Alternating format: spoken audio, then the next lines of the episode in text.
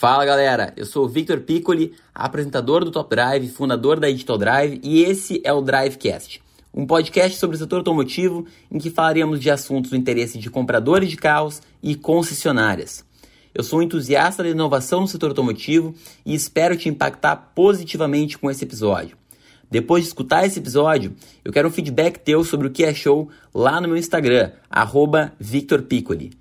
Me segue para mais conteúdos do setor automotivo. Ah, e só mais um ponto. Se você quer fazer parte de uma transformação no setor automotivo brasileiro, mande seu currículo para victor@digitaldrivebr.com.br. Estamos em busca de pessoas capacitadas e inconformadas com a experiência de compra dos dias de hoje. A gente não fala aqui tanto de importados e sim de carros um pouco mais acessíveis. Então, no máximo, a gente faz uma apresentação de importado que a montadora manda, né? Mas realmente, na hora que a gente faz recomendação de compra por faixa de preço, a gente fala dos carros mais de entrada. E daí vem aquele famoso comentário que todo mundo fala hoje em dia, que o carro popular ele custa 50 mil reais. E claro, quando a gente começa a pensar em 50 mil reais, a gente vê os carros que o que eles oferecem, pode parecer um pouco frustrante. Mas a conta que se faz é a seguinte, pessoal. Se a gente fizer uma deflação de 50 mil reais hoje, em 2020, para 2012, isso é o equivalente a 30 mil reais. Ou seja, em 30 mil reais, 2012 representa o mesmo em dinheiro do que 50 mil hoje em 2020. E em 2012, tu pegava um Celta quatro portas por 30 mil reais. Se a gente for comparar um Celta, por exemplo, com um Onix, que é mais ou menos a mesma faixa aí dos 50 mil, 50 e poucos mil, né?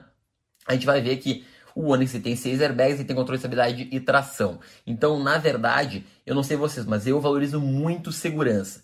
E Hoje o Onix custa mais ou menos o mesmo que o Celta na época. Cara, eu sei que o nosso salário não acompanha tanto, mas definitivamente é um avanço na indústria automotiva como produto. Agora, com certeza, o preço dos carros ele está subindo mês a mês. Eu controlo todos os meses a partir de planilhas a variação de preço de cada montadora. Tá? E tem montador que a cada mês está subindo 3%. Então nós falamos que os preços eles estão subindo todos os meses, beleza? Por mais que a gente gostaria muito de ter a capacidade de criar um movimento, né? Que, infelizmente a gente não vai conseguir baixar os preços das montadoras se a gente deixar de comprar carro. Tem muita gente realmente comprando carro e a montadora ela tem custos que são muito elevados. Então eles não vão deixar de aumentar os preços. E o que a gente tem que fazer é, bom, beleza, se os preços estão subindo todos os meses, é importante a gente pensar com muita segurança, com muito embasamento, como que a gente vai fazer para se ferrar menos com isso, né? Ou seja, se ferrar, a gente vai se ferrando todo mundo, porque o preço está subindo sem parar. Como a gente vai fazer para se ferrar menos? E a resposta é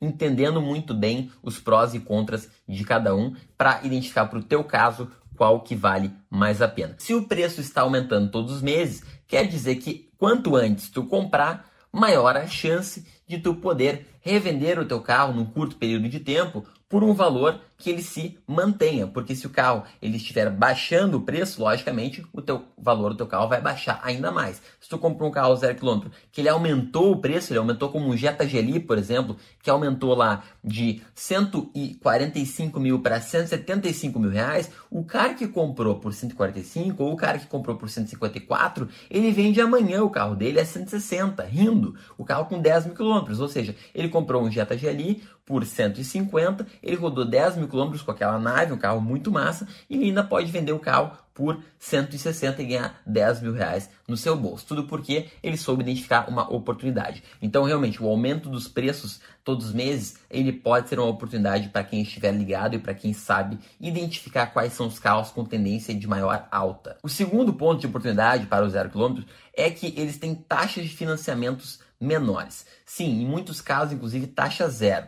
Prova disso é que é muito difícil uma concessionária utilizar um banco que não seja o banco da própria montadora para fazer um financiamento, porque o financiamento da montadora ele sempre consegue as melhores taxas, na grande maioria das vezes. Eles só fazem, pessoal, os concessionários as taxas de a partir de bancos terceiros que não são da montadora, quando o financiamento realmente não é aprovado, quando o cara está com a grana curta, aí o financiamento da montadora não aprovou, aí eles vão para um banco uh, terceirizado. Então, definitivamente se consegue uma taxa de financiamento melhor no carro zero.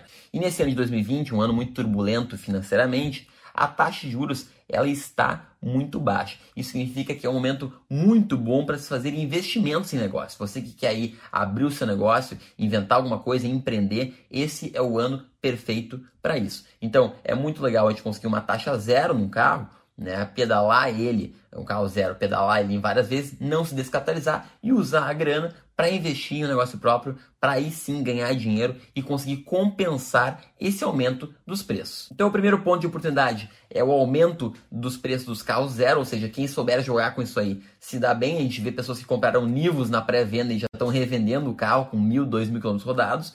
Tá? O segundo ponto é a questão das taxas de financiamentos menores para quem aí quer evoluir financeiramente, quer pensar um pouco mais nas suas finanças. E o terceiro ponto, pessoal, é o mais importante de todos, que é o seguinte: é a assimetria de informação que existe no mercado. E somente quem tem a informação privilegiada consegue se destacar e muito em relação aos demais. Se a gente for definir como uma abordagem apenas, é mais lógico, é mais fácil comprar um carro usado, porque é mais fácil de errar no, no zero quilômetro. Agora, quem souber usar essa simetria de informação ao seu favor, se dá muito bem. Deixa eu explicar. Eu viajei o país, eu visitei muitas concessionárias diferentes, de diferentes estados nas últimas semanas, justamente para entender o que está acontecendo com os preços no Brasil. Porque eu sou um fissurado por preços, pessoal, como eu sou lá da economia. Então, pessoal, eu junto com uma equipe desenvolvi um robô que ele capta de cada site, cada montadora, as variações de preços que acontecem, para que eu esteja sempre sabendo qual é a montadora que está subindo, qual que não está subindo. E com base nesses valores das montadoras, eu analiso também os valores das concessionárias de cada estado